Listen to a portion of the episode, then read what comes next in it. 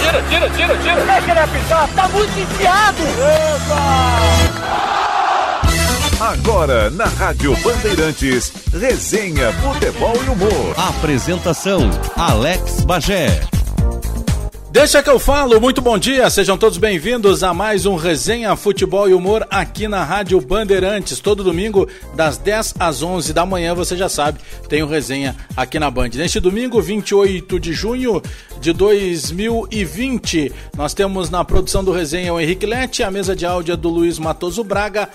A central técnica é do Edson Leandro e nós teremos como entrevistado hoje Roger Machado, técnico que passou pelo Juventude, pelo Novo Hamburgo, no Grêmio, e aí depois ele circulou aí, passou para o Palmeiras, Atlético Mineiro, está no Bahia e tem, inclusive por parte de alguns torcedores do Grêmio, eu diria uma grande quantidade de torcedores, o desejo ainda, o sonho de que o Roger retorne um dia para trabalhar no Grêmio. Lembrando que o resenha é todo domingo 10 da manhã aqui na Rádio Bandeirantes, sempre com o patrocínio de cerveja skin, porque a cerveja skin é elaborada com ingredientes naturais e sem aditivos. Skin leve e saborosa.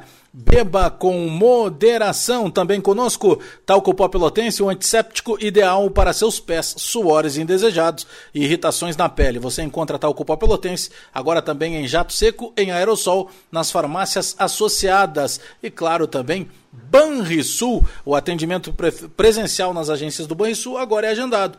Faça pelo aplicativo Banrisul digital no site banrisul.com.br ou contate a sua agência. Bom, vamos começar com o Roger Machado. Tudo bem, Roger? Muito obrigado pela uh, presença conosco aqui no Resenha. Aliás, tudo bem por educação, né? Que loucura essa pandemia toda. Tudo bem, Roger? Um abraço, Bagé. Um abraço a todos que estão nos assistindo. Mas a gente estava conversando antes de colocar no ar, né? Tudo muito novo, né, Bagé? Né, nossa geração não viveu nada parecido.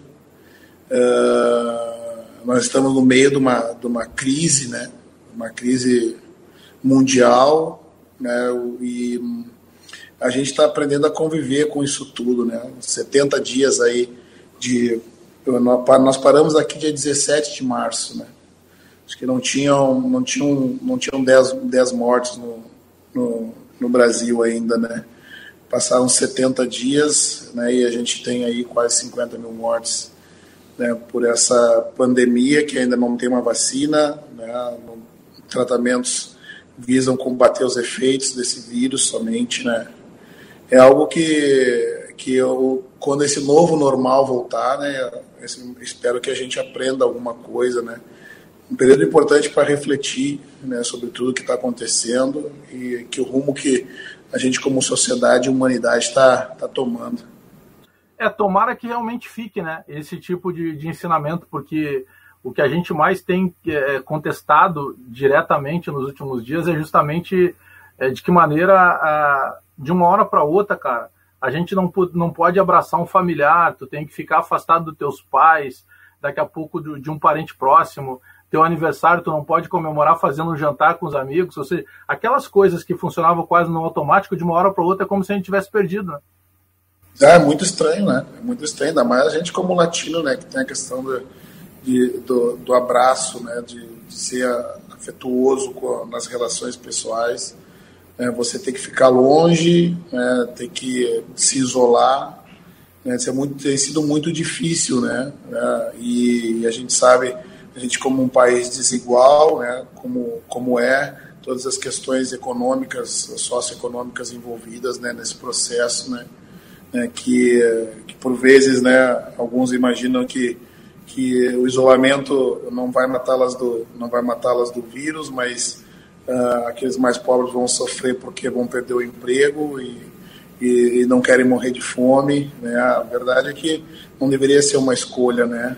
Né? A gente pode, deveria poder ficar em casa à medida do possível para se resguardar e, e, e, e, gover, movimentos do governo deveriam nos ajudar né, a, a passar por esse momento com, com menos sofrimento, digamos assim, né, Bajé? É, e sabe que o que mais chama atenção é que, pelo menos, um, grande parte da sociedade, né, a gente começou a, a ver pessoas que já ajudavam a tentar, de certa maneira, ajudar mais ainda, porque ao mesmo ponto que a gente fica na dúvida de que maneira que a sociedade, enquanto ser humano, é, o, o, cidadão vai conseguir entender o que, que ele pode aproveitar, de, porque de tudo a gente tira uma lição, né? Nada é em vão. Tem, tem um, eu li um quadro na casa de um amigo que dizia isso: nada é em vão, se não for bênção é lição. Acho que de tudo a gente consegue tirar alguma coisa. E muitas pessoas entenderam que mesmo quem tem pouco consegue ajudar, né? Tu, consegue, tu consegue ajudar com boa vontade, tu consegue ajudar com um gesto, tu consegue ajudar com teu trabalho. Que bom que essa consciência é, tome conta de mais pessoas, né? Parece que tem muita gente ainda vivendo num mundo à parte, né? É, o, o pobre, o pobre sempre teve esse conceito, né? Que por, por, menos que tenha, sempre tem, sempre tem algo a oferecer, né? É, por, sempre tem um, onde comem três, comem quatro, né? Onde dormem três, dormem quatro. Né? É, o que a gente está vendo nesse momento, assim, de fato, o que, o que a gente gostaria que continuasse essa questão da, de, da, de ser solidário, né? né? De, de poder olhar para o lado e, e é, mesmo que o problema não te atinja diretamente, né? Você ter empatia e poder, poder se solidarizar com, com o próximo, né?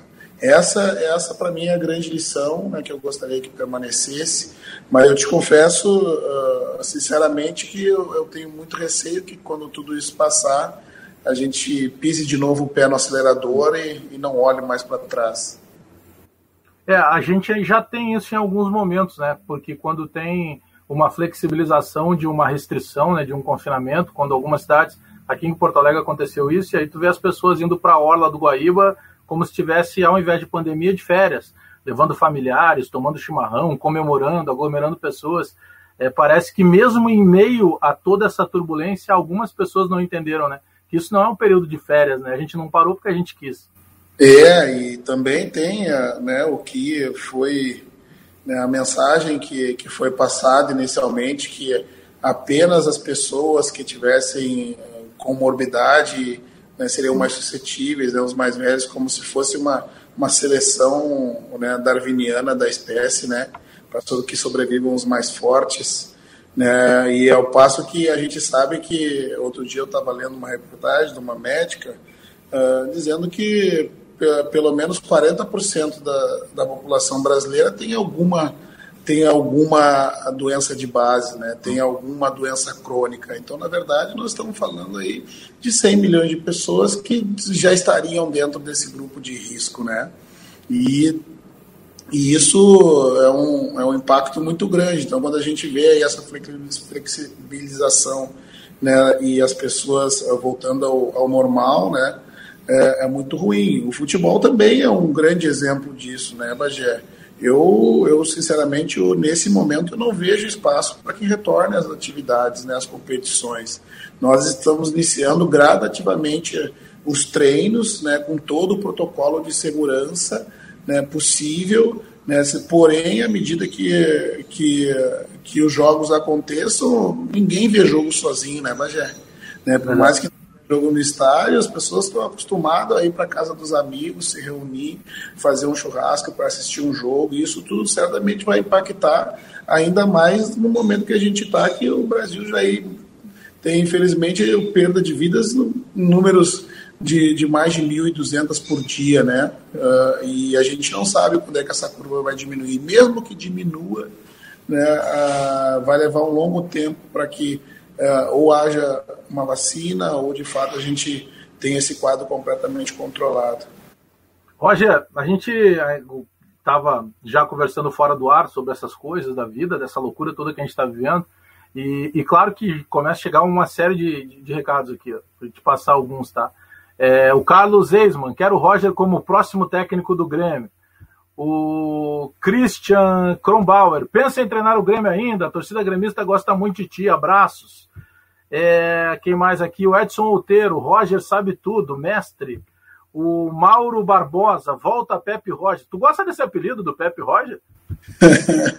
Olha, comparativo, não sei se ele, se ele é verdade. Mas assim, tudo que é tudo que é rótulo, ele pode ser pro lado bom e pode ser pro lado ruim, né? Quando as coisas são, quando as coisas acabam bem, ele é valorizado como um adjetivo, né? Mas se as coisas acabam não indo bem, se torna um, pejorativo, né? A, a, a comparação, né? Mas um, é, é, o Guardiola, né? Mas é. Vale, né? É, pode, né? Não, mas sabe que, é, claro que esse apelido surgiu aqui em Porto Alegre, na época que tu ainda estava no Grêmio, porque tu tem uma, tem uma, uma ligação muito forte da maneira que o torcedor, principalmente o torcedor do Grêmio, né? E agora eu falo com mais propriedade ainda, porque agora eu sou um jornalista assumidamente torcedor do Grêmio, então publicamente não tem mais problema não. Tem que estar tá inventando história pro garçom. tinha revelado. Sim, sim, revelei, tá as camisas aí atrás, tem, tem, agora tá liberado. A tua coleção inteira que você estava mostrando, mas tá certo. É, agora deixar aqui. Não, mas sabe que, é, é, pô, chegava no restaurante com a mulher, daqui a pouco, né? Poxa, chegava o garçom, é só aqui, eu só entre a gente, gremista colorado. Aí tu tem que criar uma história, cara, eu tô com 44 anos, eu já tenho uma neta de um ano e meio. Eu digo, é, eu sou gremista, parou. Agora, ultimamente, todo mundo virou torcedor do Barcelona, do Chelsea. É, Tottenham. Todos desde pequenininho, né, Rogério? É. Ô, Rogério, como é que começa a tua, a tua ligação com o futebol? Porque tu, tu, tu era, digamos, já atleta de várzea, né? De futebol amador antes de chegar no Grêmio. Muito. A minha, a minha vida toda foi na várzea, assim. Ó. Agora, essa semana, eu uma, tava falando com o Duda também e eu contei algumas coisas da várzea ali. Eu falo com, muito, com muita alegria, assim, que foi um período período de, de muito aprendizado e até uh, afirmo, afirmo sem nenhum medo de errar que a minha construção toda como jogador de futebol ela se deu na Várzea, né, Bagé? Eu cheguei no Grêmio com 16 para 17 anos, já não tinha 17 anos. Né? Então quer dizer que eu fui especializado no Grêmio né, como jogador de futebol profissional, mas a minha formação foi na Copa Jax, na Copa Paquetá, né, a, a, Copa Interpraças que tinha dos campeonatos de campo, Copa Jaque futebol de salão, né, esse tudo essa, essa rodar rodar tinha um tem os, os, entusiastas do bairro da gente, né, que acabam cedendo. lembro que tinha um Oscar no, ali na Auxiliadora Monte Serra, que ele tinha um caminhão e ele adorava estar tá indo para levar a gente para jogar o time do bairro. A gente ia na, puxa, imagina, hoje é possível, ia na carroceria do caminhão do Oscar, né, em pé em cima do caminhão para ir jogar, ia jogar no campo da Tuca, ia jogar em Viamão, ia jogar em tudo quanto é lugar né, da, da, da, da, cidade da, e também da, da, da, região metropolitana. Isso, de uma certa forma, também uh, uh, me ajudou a, formar, a me formar como, como jogador profissional no que diz, no que diz respeito às pressões do jogo. Cara, era muito difícil de jogar no campo da Tuca. Né? O, né, o, campo, o campo cheio de gente em volta, cara, gente te ameaçando, né, que, poxa, vai sair daqui, né, tu já, mesma coisa quando, quando os adversários iam jogar ali no, ali no Parcão, que era a nossa casa, né, ali, ali era uma pressão muito grande, então, essas pílulas ali de pressão que, que tu vivia, jogar em Viamão, no Tamoio lá, fui muito jogar em Viamão, no Tamoio, jogar os futebol, o futebol de, de salão, os campeonatos que tinha, eu estava em todas, Estava em todos. Eu era, talvez eu fosse o mais novo daquele time, então é, assim, a minha mãe de criação dava mil recomendações para meus amigos, para me cuidar e tal. Sempre como lateral? Já como lateral? Então, eu, eu, eu, na verdade, por lateral, em função, inspirado pelo meu irmão mais velho, né, o Walter.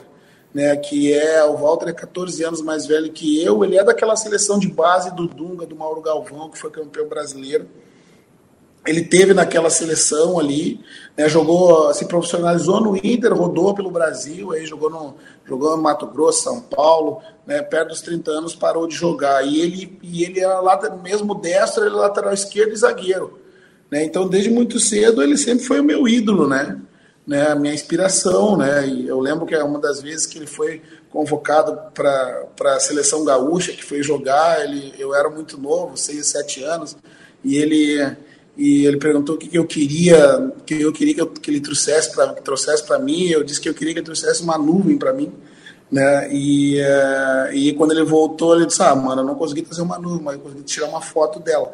Ele tirou a foto dentro do avião para me trazer. Né, em função dele, em função dele, eu virei, eu virei lateral esquerdo. Mas os primeiros testes que eu fui fazer ali naquele ano de 17, com 17 anos, mas já, que ali era, o, era, assim, era o último ano que talvez eu pudesse tentar alguma coisa. Eu fiz uh, uh, um teste antes de chegar no Grêmio, que foi no São José, lá, no, lá na, na, na Sertório, no Itaipava, lá no campo, não sei se existe esse campo. Itapeva? Itapeva, Itapeva, é isso mesmo, Itapeva. Eu não sei se existe esse campo ainda. Fiz alguns testes lá, fiz um, um período no Harmonia, quando ali naquele campo ali com o pessoal do São José, e ali eu fiz de ponta esquerda. Ponta esquerda. Me destaquei, eu fiz até um amistoso dentro do, do São José lá, os melhores daquele período, eles pegaram, fizeram um amistoso com a categoria, e eu de ponta esquerda, eles me aprovaram no teste, mas eles queriam que eu ficasse só treinando, porque não tinha naquele período possibilidade de escrever mais jogador. E eu, e eu disse, ah, então eu tenho mais dois testes marcados.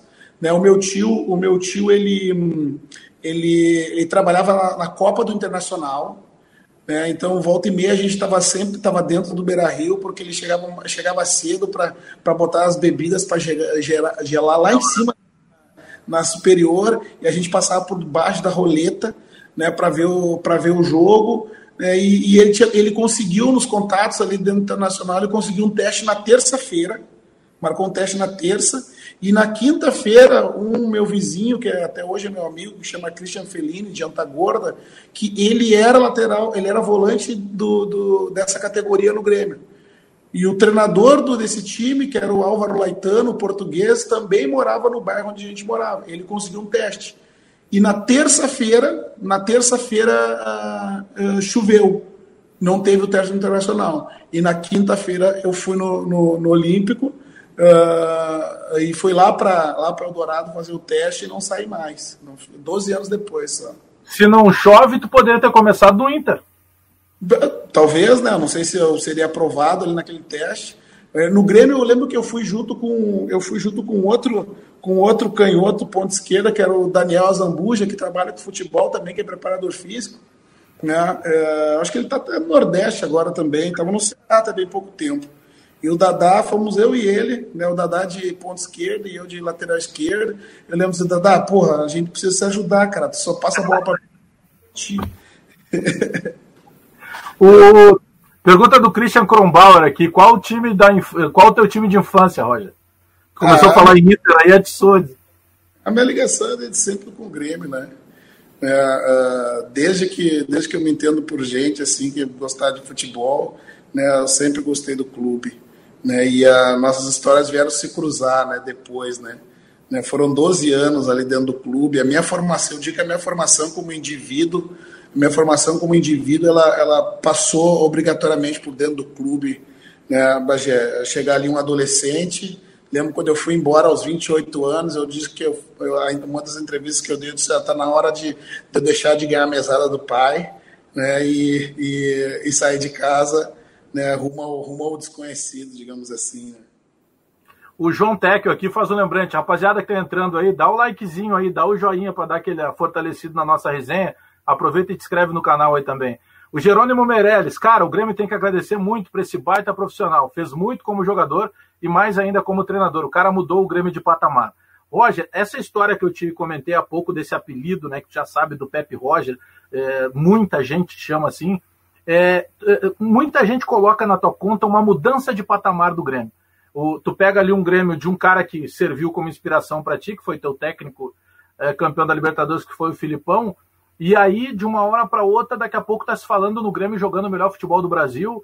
E, e, e, como é que tu encara isso? Desse crédito, e a, por vezes também vem um pouco de crítica em cima disso. Pô, o Roger mudou de patamar, mas o, o Roger não ganhou. Como é que tu encara isso?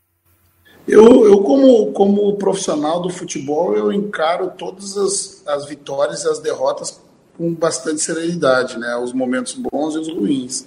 E, e, essa fase e essa fase ela não é diferente né? o, o torcedor ninguém melhor que o torcedor para conseguir definir aquele momento e entender uma mudança de, de, paradigma que aconteceu naquele momento né agora perder ou transformar essa essa a, aquele período de uma conquista não fazem parte dos contextos do momento né eu não sinto frustração nenhuma é, em função disso, entendo e sei a contribuição que dei é, nesse, nesse período.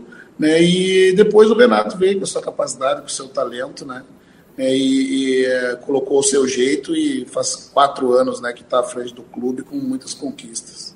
Tem uma coisa maluca do futebol, né? Tu, pô, o Filipão foi o técnico que é, te deu a possibilidade de fazer parte de uma era super vitoriosa do Grêmio, né, que projeta a tua carreira. Aí depois o Filipão, quando tu chega tá, para substituir o Filipão no comando técnico, recebendo a primeira oportunidade como técnico no Grêmio, né? Tu já tinha passado por Novo Hamburgo, por Juventude, Novo Hamburgo, mas chegando no clube te revelou. E aí quando tu sai, chega o Renato, que tinha sido teu treinador numa conquista de Copa do Brasil de 2007, com um gol teu, já é. jogando na época como zagueiro. Ou seja, é, é o tal do mundo pequeno, né?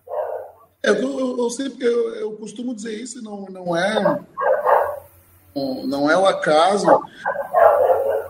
Constrói a várias né? constrói a várias mãos. Né? Quando a gente traz um legado de alguém, né? uma construção de alguém, exatamente eu assumi, assumi no lugar do Filipão, né? Uh, que eu, uh, como com o Novo Hamburgo, nós perdemos na, nas penalidades, né? Para o Grêmio, com o Paulinho, nosso, um dos melhores batedores de pênalti naquela, acho que quarta de final da, da, da, da do Campeonato Regional daquele ano, de 2015. Né? Se, se, a gente convertesse aquela penalidade, tirava o Grêmio, mas daí é uma reflexão, mas será que será que uh, eu, eu, estaria, entraria no lugar do Filipão ele sairia depois de ter saído para a gente no Campeonato Gaúcho? Então talvez a história, a história seria completamente outra. Né? Ao passo que, ao passo que uh, uh, todos aqueles, todos aqueles jogadores que, que o Filipão testou e depois se consolidaram como grandes jogadores uh, nesse período de 18 meses que eu permaneci, que foi Pedro Rocha, que foi Luan, Wallace, um, até um, jogadores, eles foram testados por então a gente sabe que nesse, nessa, nessa ascensão dos jogadores jovens para o pro profissional é um período de muita instabilidade. Então, essa instabilidade, certamente, no começo do brasileiro, foi o que viu para sair do pão. Então, talvez ele não testado, eu faria esse processo e quem sabe eu também não, não permaneceria à frente do clube posteriormente por mais tempo. Então, né, eu passo eu passo pro, o bastão pro, pro, pro Renato, um cara que um cara que a gente ganhou a Copa do Brasil junto depois foi vice-campeão da Libertadores. E ele que em 2011 me trouxe para o Grêmio, junto com o César Dias, para ser seu auxiliar, um auxiliar da casa. É, então, é, dizer, é, é, várias mãos dentro do mesmo processo. Né? Por isso que, para mim, especialmente, não há nenhum constrangimento, nenhuma vaidade com relação a isso. César Cidade Dias é o culpado, então, um dos. Sim, tomamos um café, tomamos um café lá no, ali no Barra, ali no Barra, eu estava fazendo junto com a Faculdade de Educação Física, mas é um, um curso de gestão dentro do Internacional, um, um baita de um curso que o Internacional fez, ministrou durante um período, um ano e pouco, né, quase uma especialização em gestão. E, e não sei se por isso, né, ele imaginava que que eu, que eu estaria que eu estaria sinalizando que eu, que eu queria uma, uma alguma coisa na área de gestão. Tomamos um café, ele disse, ah, o que, que tu quer fazer, Roger? Né, uh, tô, ando conversando com, com o Renato, estou pensando algumas coisas aqui. Né, o que, que tu quer fazer? Eu disse, uh, quer trabalhar como gestor? Eu disse, ah, César, não, cara, eu quero estar perto do campo. Disse, mas você está fazendo curso de gestão? Eu disse, eu estou, porque eu quero entender um pouco do macro do negócio, né? Eu também estou na metade da faculdade de educação física. Né? Eu quero estar perto do campo, não quero ficar sentado, trancado numa sala com ar-condicionado, né? Eu quero estar mais perto possível do campo. Daí ele, tá bom, eu vou falar com o pessoal, vou falar com, falar com, e te dou com o Renato e te dou um retorno. Daí eles me ofereceram o, o cargo de, de de auxiliar técnico permanente, né? A única exigência que eu fiz, eu disse, ah, César, se eu posso exigir alguma coisa, cara, eu não, eu não, eu não queria poder, eu não queria viajar, né? Porque eu não quero parar a faculdade. Eu estou na metade dela, eu quero tentar me formar no tempo, no tempo certo. Né? Eu não, não queria viajar junto com a delegação. Eu posso ser o auxiliar da casa, que dou os treinos quando os jogadores não estão, posso eventualmente ir olhar um outro jogador e tal. E assim foi conduzido o processo. César Dias eu um dos grandes responsáveis aí. Deixa eu mandar um abraço pro meu irmão, meu parceiro aqui, o Nian Vieira. Ele diz aqui, ó, Roger, ídolo de infância e referência como negro. Sabe que o Brasil ele tem algumas discussões que é, quase viraram tabu, né?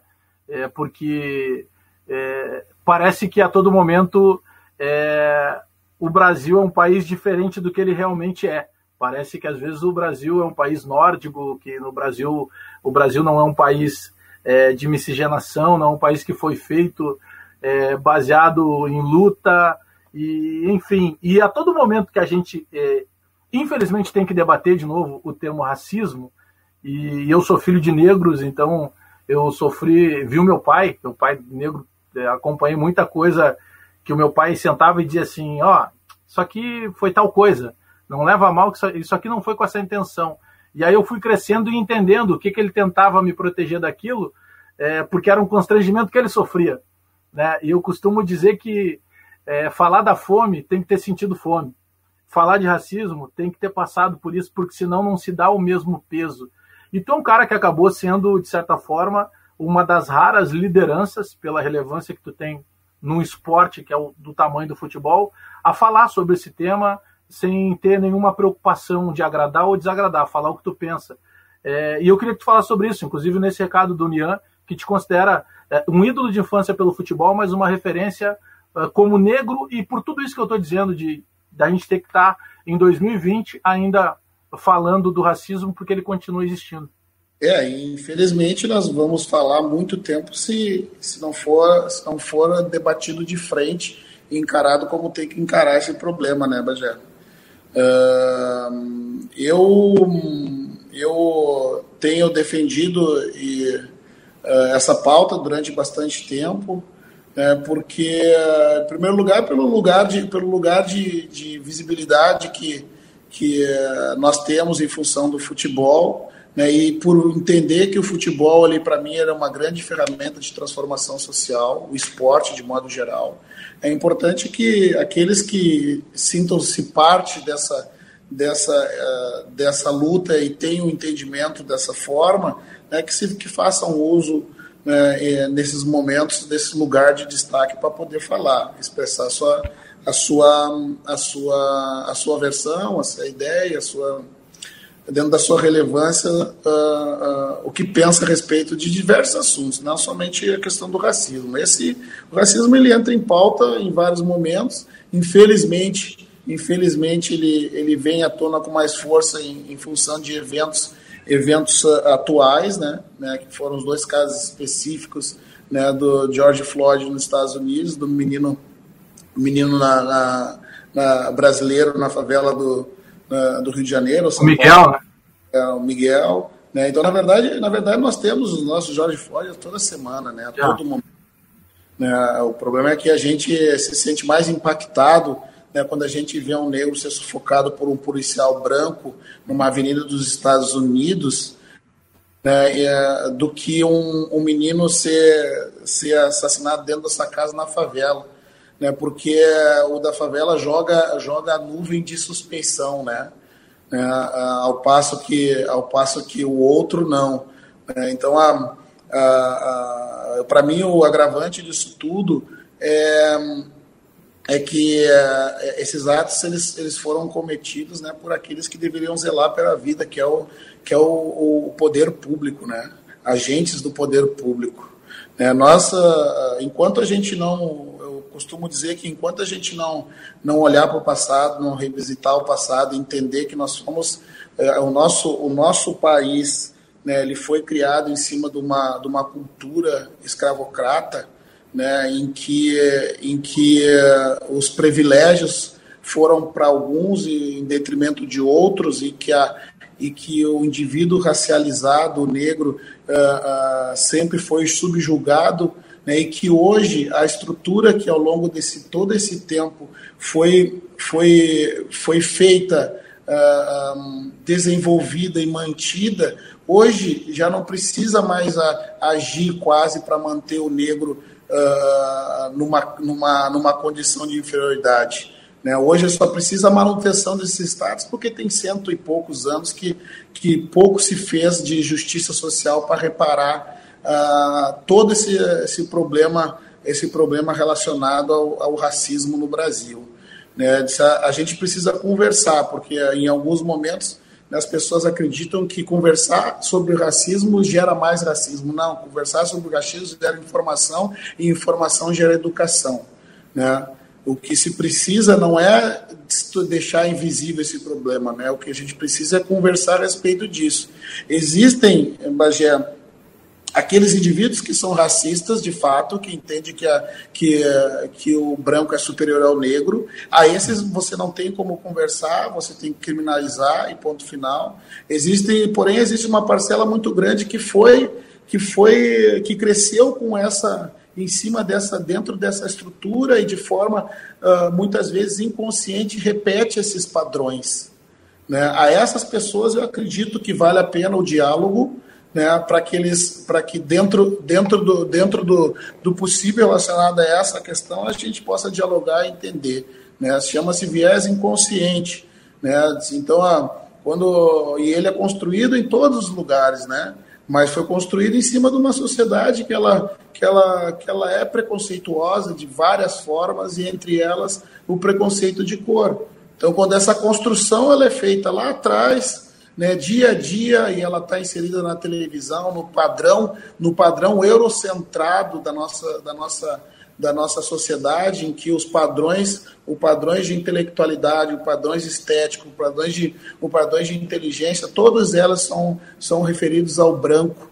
Né, e ao negro, né, são o, é o padrão de o padrão de excelência seria através da diversão e da cultura, né, que nós que nós teríamos as, as habilidades para música, para para dança, né, para os esportes, né, no que diz respeito às capacidades uh, intelectuais, não seriam as nossas, né, seriam as do branco as mais aceitáveis. Então a gente precisa, a gente precisa definitivamente com, entender, uh, acima de tudo, e ultimamente Ultimamente eu tenho ouvido, tenho, tenho lido e tenho visto um desvio um pouco, um desvio saudável até dessa discussão, que é importante tirar um pouco, tirar um pouco o negro do centro da, do centro da discussão e colocar o branco e a sua branquitude nos espaços de poder e privilégio. Né? Se há alguém que é discriminado, há alguém que discrimina. Né? Há, há várias pesquisas em que, em que da década de, da, da década de 2000 para cá, dizendo que dizendo que o, o, o brasileiro não, não, não, não, acredita ser, ser racista, mas ele acredita que o Brasil é racista. Então tem uma incoerência. Quem é que pratica esse racismo se individualmente você não acredita que é racista? Né? Essa estrutura toda, ela tá, ela tá, ela tá, ela tá sendo, ela foi feita para que uh, oportunidades e privilégios sejam mantidos. E esse privilégio ele tem cor ele tem cor. Ele tem cor e é em detrimento do, em detrimento principalmente do negro. Roger, tem um lateral esquerdo aí. Pelo menos ele disse que era lateral e diz ele que jogou mais que o branco lá na época do Guarani de Bagé. João Bosco Vaz. Tá te mandando abraço, teve contigo aí também. Live com ele, ele falou que era que ele que o branco era banco dele. Eu não acreditei muito, Bagé. Pois é. Eu também não acreditei. Ele não tem foto, não tem vídeo da época. O branco depois a gente viu, né?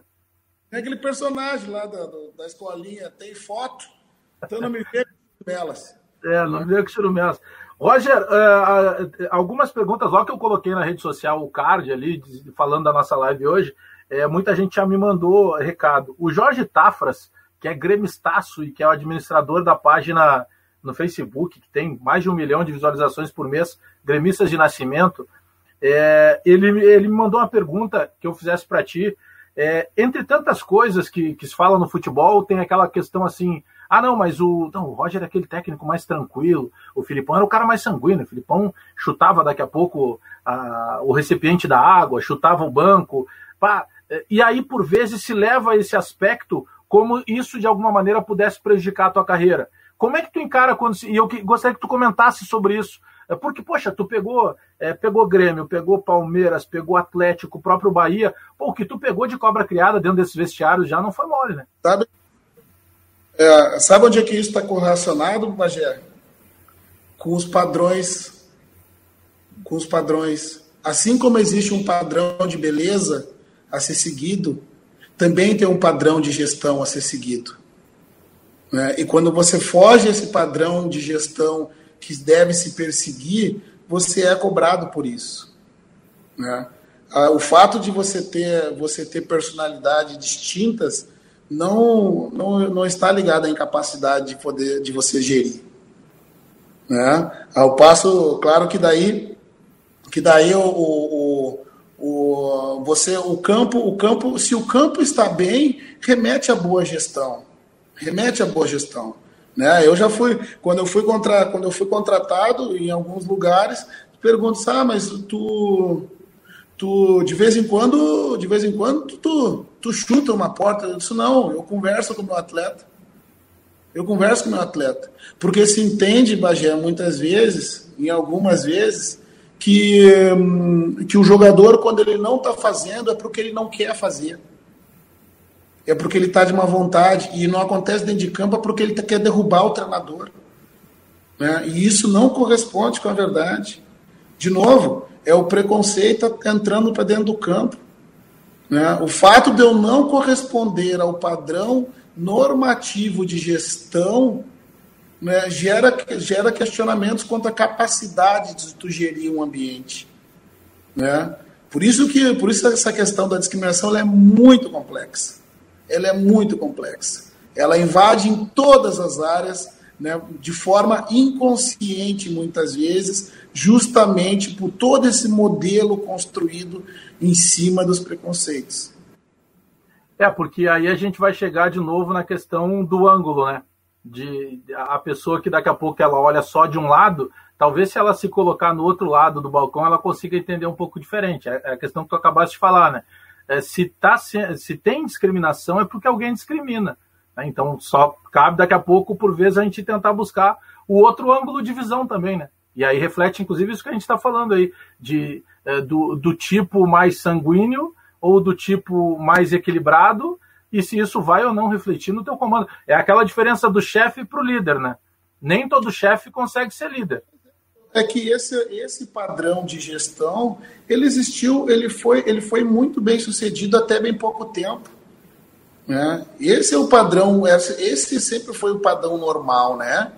É, que a, o padrão normal que quando o funcionário quando o funcionário não faz bem as coisas é porque ele, ele, ele não quer o bem da empresa. Né? Quando o funcionário não fa... quando o jogador chuta errado, ou ele quer derrubar o treinador, ou existem conflitos dentro do vestiário. E para que isso, e quando ele faz as coisas erradas, ele precisa ser penalizado, ele precisa ser chicoteado, né? ao invés de ele receber informação. Né? Daí a gente volta lá para trás de novo, Bagé. Né? A gente volta lá para trás de novo. O Clifford uh, TM, eh, Bagé pergunta para o Roger se ele acredita que o goleiro tem que jogar com os pés. O Nautro Strike também perguntou aqui. É, é uma prioridade que tu busca para os teus goleiros? Futebol moderno ele está andando para esse lado. Hoje, quando, hoje, além de jogar com os pés, hoje o goleiro ele é uma sobra em função da defesa estar tá jogando mais alto. Né? Então hoje, hoje junto com, a, com o número de defesas difíceis que o goleiro que o goleiro faz, ele ganha lá hoje uma avaliação pelo número de coberturas que ele faz fora da área. É, tanto a evolução, a, evolução da, da, posição de goleiro.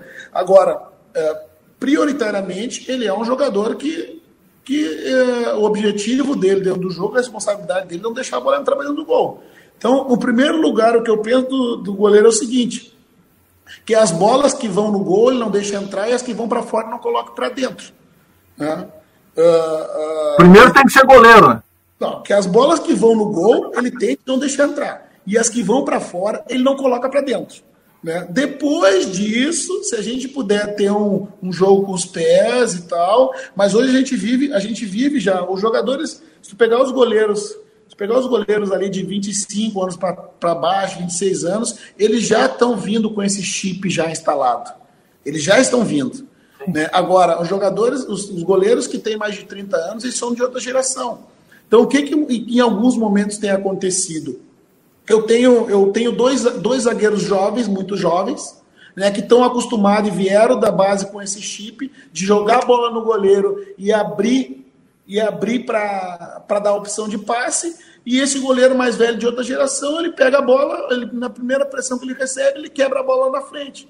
Então, ao dar essa opção de passe, o meu zagueiro ele já tem que, de novo, sair de trás para não dar campo para o adversário, porque o goleiro vai quebrar. Então, nós estamos hoje no, no, no, meio de uma, de, uma, de uma geração que a evolução é essa. A evolução vai ser para os goleiros atuarem muito parecido com, com, com, o jogar com o goleiro do futebol de salão. Claro, guardadas as devidas proporções, mas, mas dentro da mesma linha.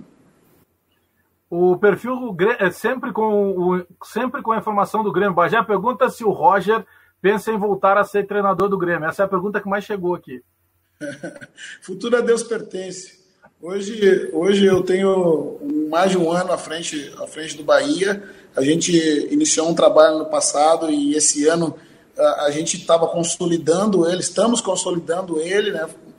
Organizamos com, com os dois times, o time principal, o time sub-23 para jogar o Campeonato Baiano, né, para depois, depois trazer para dentro do, do grupo do grupo principal alguns jogadores que destacavam, porque eu gosto muito de trabalhar com esse perfil, foi assim no Atlético, trabalhar com duas categorias, foi assim quando também passei pelo Grêmio, não consegui fazer no Palmeiras também, mas uh, nesse momento né, e é um trabalho de, de médio e longo prazo, né, eu, tenho, eu tenho a intenção de permanecer por aqui, porque acredito que possa contribuir muito com o clube ainda. Né? Obviamente que a gente é dependente dos resultados, né, Bagé? A gente sabe que às vezes tu engatar aí uma, uma sequência de, de maus resultados, às vezes as pressões acabam te tirando do cargo, mas o futuro a Deus pertence. A minha história no, do clube ela é muito longa, né? Se pegar, eu tenho, foram 12 anos entre base e profissional, depois mais três anos como, como auxiliar técnico, são 15, e, e mais 16 meses, né? imagina, eu estou falando de quase 17 anos, né? É uma trajetória importante. É, sabe que eu lembro de. Não, só não vou lembrar exatamente o ano. Eu acho que ainda no final de 2015, logo que tu assume lá, o Grêmio, depois da saída do Filipão, é, naquele campeonato brasileiro, que agora virou Copa Internacional, mas o campeonato brasileiro sub-20, e eu lembro de estar de, de tá acompanhando os jogos e daqui a pouco olhava, passava o Roger Elito, já técnico do, do time profissional, já podendo curtir umas férias, que já era o período de férias, e tu estava ali assistindo todos os jogos, ou seja, tu tinha eh, já naquela época do Grêmio esse controle de tentar acompanhar o que que daqui a pouco tu pode até utilizar no teu time de cima, né?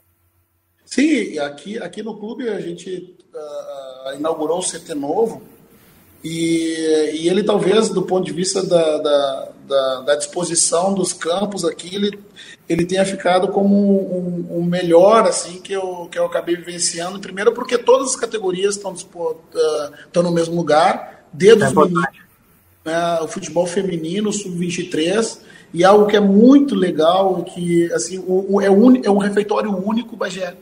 Então, os meninos de 14 anos, eles, eles convivem com os caras do profissional. Né? Então, essa, esse gelo que é a subida do profissional vai sendo quebrado gradativamente, porque antigamente ah, se acreditava que o jogador de base tinha que sofrer para entender o que, que é ser um profissional, etc. E tal. Tem outras maneiras de estudar essa casca para o jogador. E esse contato me permite, de fato, conhecer o jogador, né? Não só do sub-23, porque às vezes o sub-23 estava jogando estadual, ao nosso lado a gente colocava o sub-20 para trabalhar, né? Eu, eu precisava de alguns meninos, eu chamava, e isso vai dando, vai dando, vai dando, um, vai gerando afinidade e eu conhecendo cada vez mais as características do jogador. Né? Essa, essa para mim é, é uma grande sacada. Né? Eu gosto muito disso, né? dessa mescla. Ainda hoje eu estava no, no, retorno, eu já estava conversando com alguns meninos que a gente acabou, a gente absorveu 10 jogadores do 23. A gente já, já, já, nós já estávamos trabalhando com, desde o começo do ano, com 23 jogadores só no grupo principal, né, justamente para depois do, do, estadual a gente poder absorver uh, uh, uh, pelo menos 10 ou 8 jogadores para o grupo principal e jogadores jovens, de 18 a 22 anos, né, uma idade que eu acredito que, que tenha muito a desenvolver. Né? A legislação, infelizmente, Bagé, ela fez com que os clubes uh, tivessem que colocar os jogadores mais cedo para jogar. Sim. Né? E, e, nem todos estão uh, amadurecidos nesse momento. Né? Tem uma lacuna ali, né? porque às vezes o cara com 19 anos não jogou, já estão dizendo que ele não vai jogar mais bola. Né? E se ele não está maduro, se ele está maduro tecnicamente, ele pode não estar tá taticamente, ele pode não estar tá maduro uh, uh, fisicamente, e ele pode não ter amadurecido emocionalmente ainda. Né? Então é, é importante dar esse tempo para o jogador. né, para que ele consiga, a gente consiga aproveitar bem esses talentos todos. O Pedro Miguel da Cruz de Vargas, Roger, sou colorado, mas gosto do teu trabalho. Tu deu o time do Grêmio nas mãos do Renato. Aquilo que a gente estava falando lá do, desse trabalho e dessa transição. Filipão, Roger, Renato.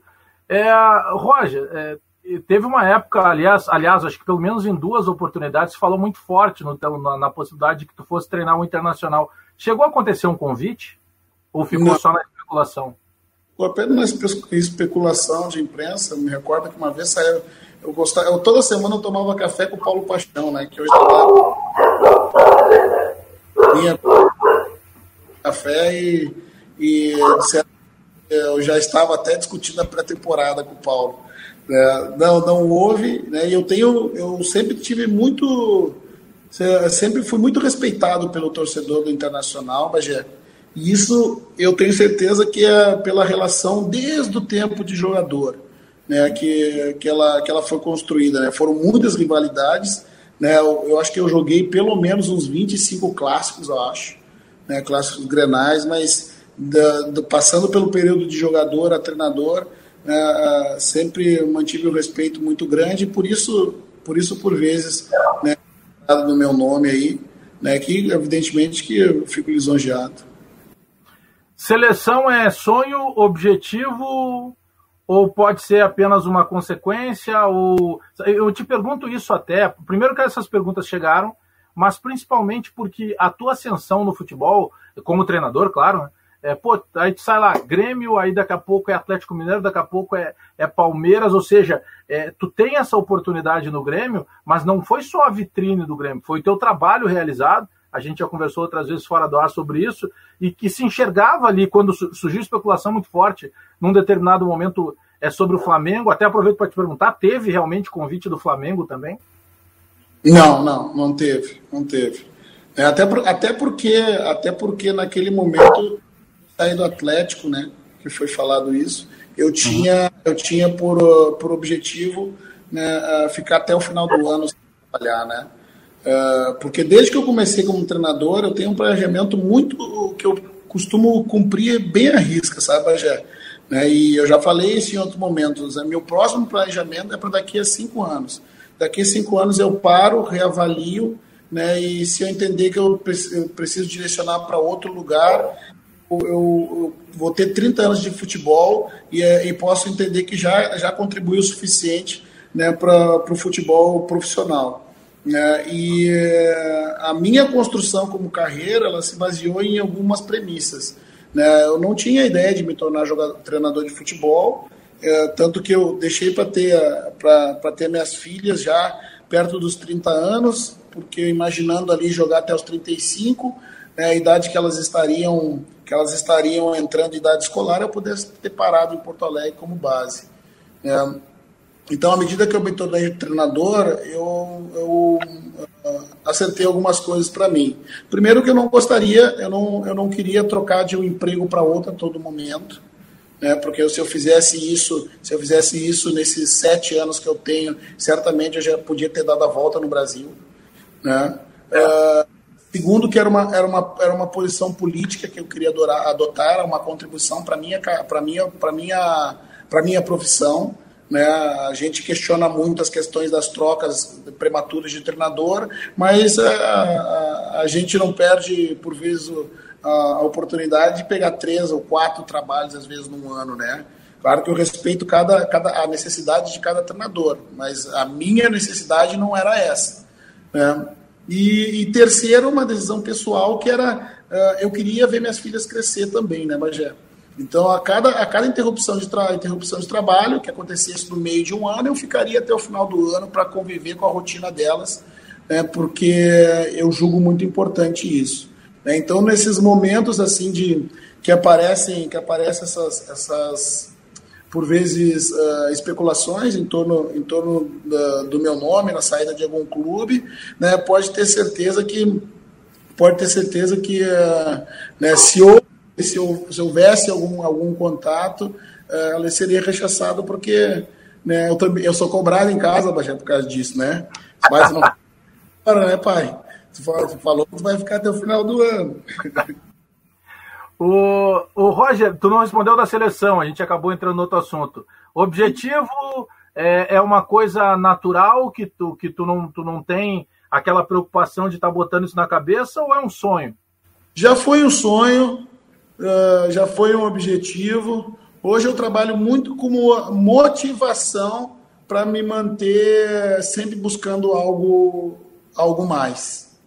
Né? Se vai se transformar em objetivo esse meu sonho, eu não sei, né? Mas hoje eu, eu trabalho muito mais com, como um objeto de motivação, porque é o ponto é o ponto mais alto né, da carreira do treinador, ainda mais, ainda mais se tratando da seleção brasileira, né?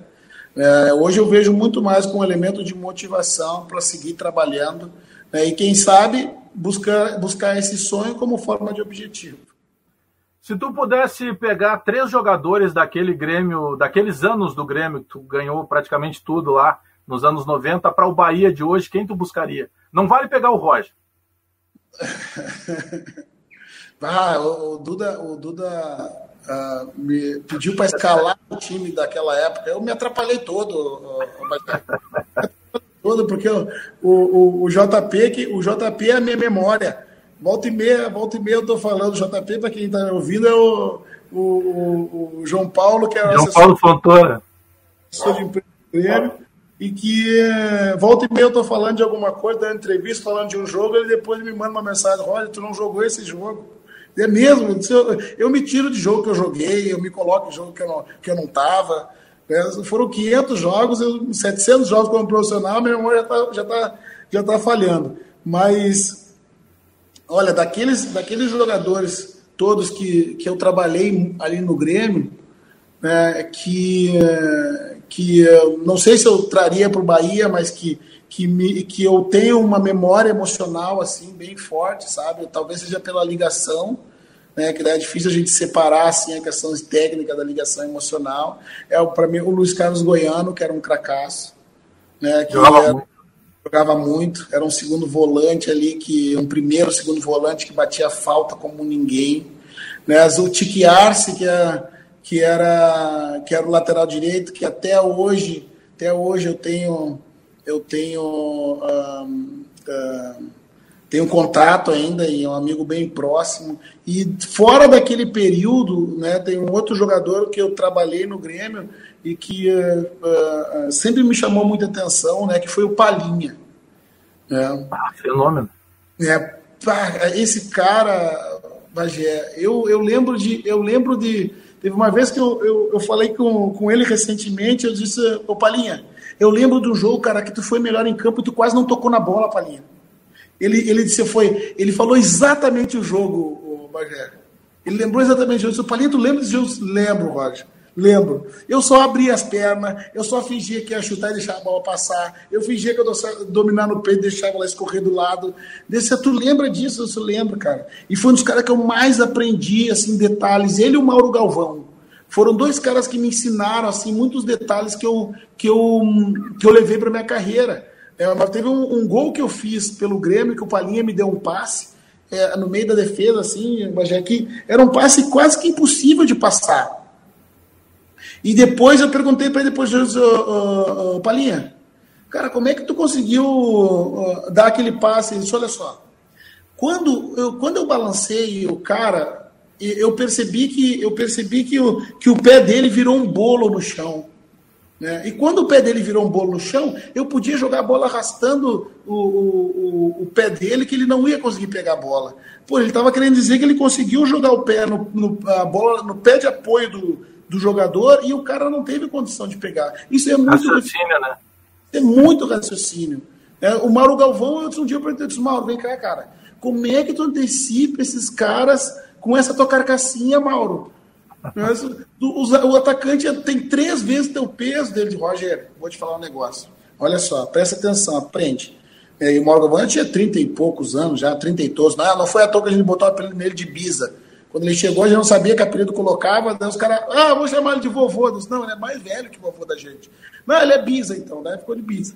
É, e ele disse, olha só, quando, quando o cara que está com a bola vai passar pro, pro cara que eu tô marcando, ele faz contato visual com ele, Roger. Quando ele fizer um contato visual com ele e baixar o olho, ele não muda mais de, de, de decisão. Ele vai passar a bola pro cara. Aí eu passo, eu antecipo, dependendo pelo lado onde o cara tá tentando me escorar. Eu disse, puxa vida, cara, olha só. Que maravilha de ensinamento. Isso não está no livro, né, Bagé? Isso não está no livro, cara. Isso está no dia a dia, na prática desses craques todos. Né? O Mauro Galvão, quem não viu ele jogar, quem não conhece o Mauro Galvão assim de, de fisionomia, e chega assim, pô, fui jogador. Ah, foi meia, né? Foi um ponteiro leve. É, exatamente. E o Mauro, o Mauro é um cara extremamente tranquilo, quase não grita, ele não, quase não falava dentro de campo, gente. Tem histórias com ele assim maravilhosas. Né? Volta e meia, os atacantes muito fortes batiam nele, derrubavam ele. Teve uma vez no jogo que, que eu, eu já estava brabo com ele, porque o, o. E outra, o Mauro não falava palavrão, né? Imagina. Muito educado. Não, muito educado, não falava palavrão. Daí eu lembro que tava, um atacante estava batendo nele, e eu falava, Mauro, dá nesse cara, Mauro. Não, o cara tá te jogando toda no chão. Daí ele disse, calma, Rocha, fica tranquilo, fica tranquilo. Daí o cara ia lá, trombava na gente de novo. Acho que na terceira, na terceira vez eu vi ele levantar do chão assim com a cara de bravo. Eu disse, agora eu vou ver o Mauro sair do sério. Agora eu vou ver. Daí ele olha pro cara assim, chega bem pertinho dele e fala assim, ó. Seu bobão, nunca mais faça isso. Jogue bola. Eu disse, ah, Mauro, pelo amor de Deus, Mauro. Manda esse cara longe. Não, Roger. Não, eu não faço isso. Eu não faço isso. Ele era um, um. Roger, eu ficaria horas e horas falando de futebol, outra hora a gente marca outra, porque não para o assunto, porque tem tanta coisa que a gente pode falar.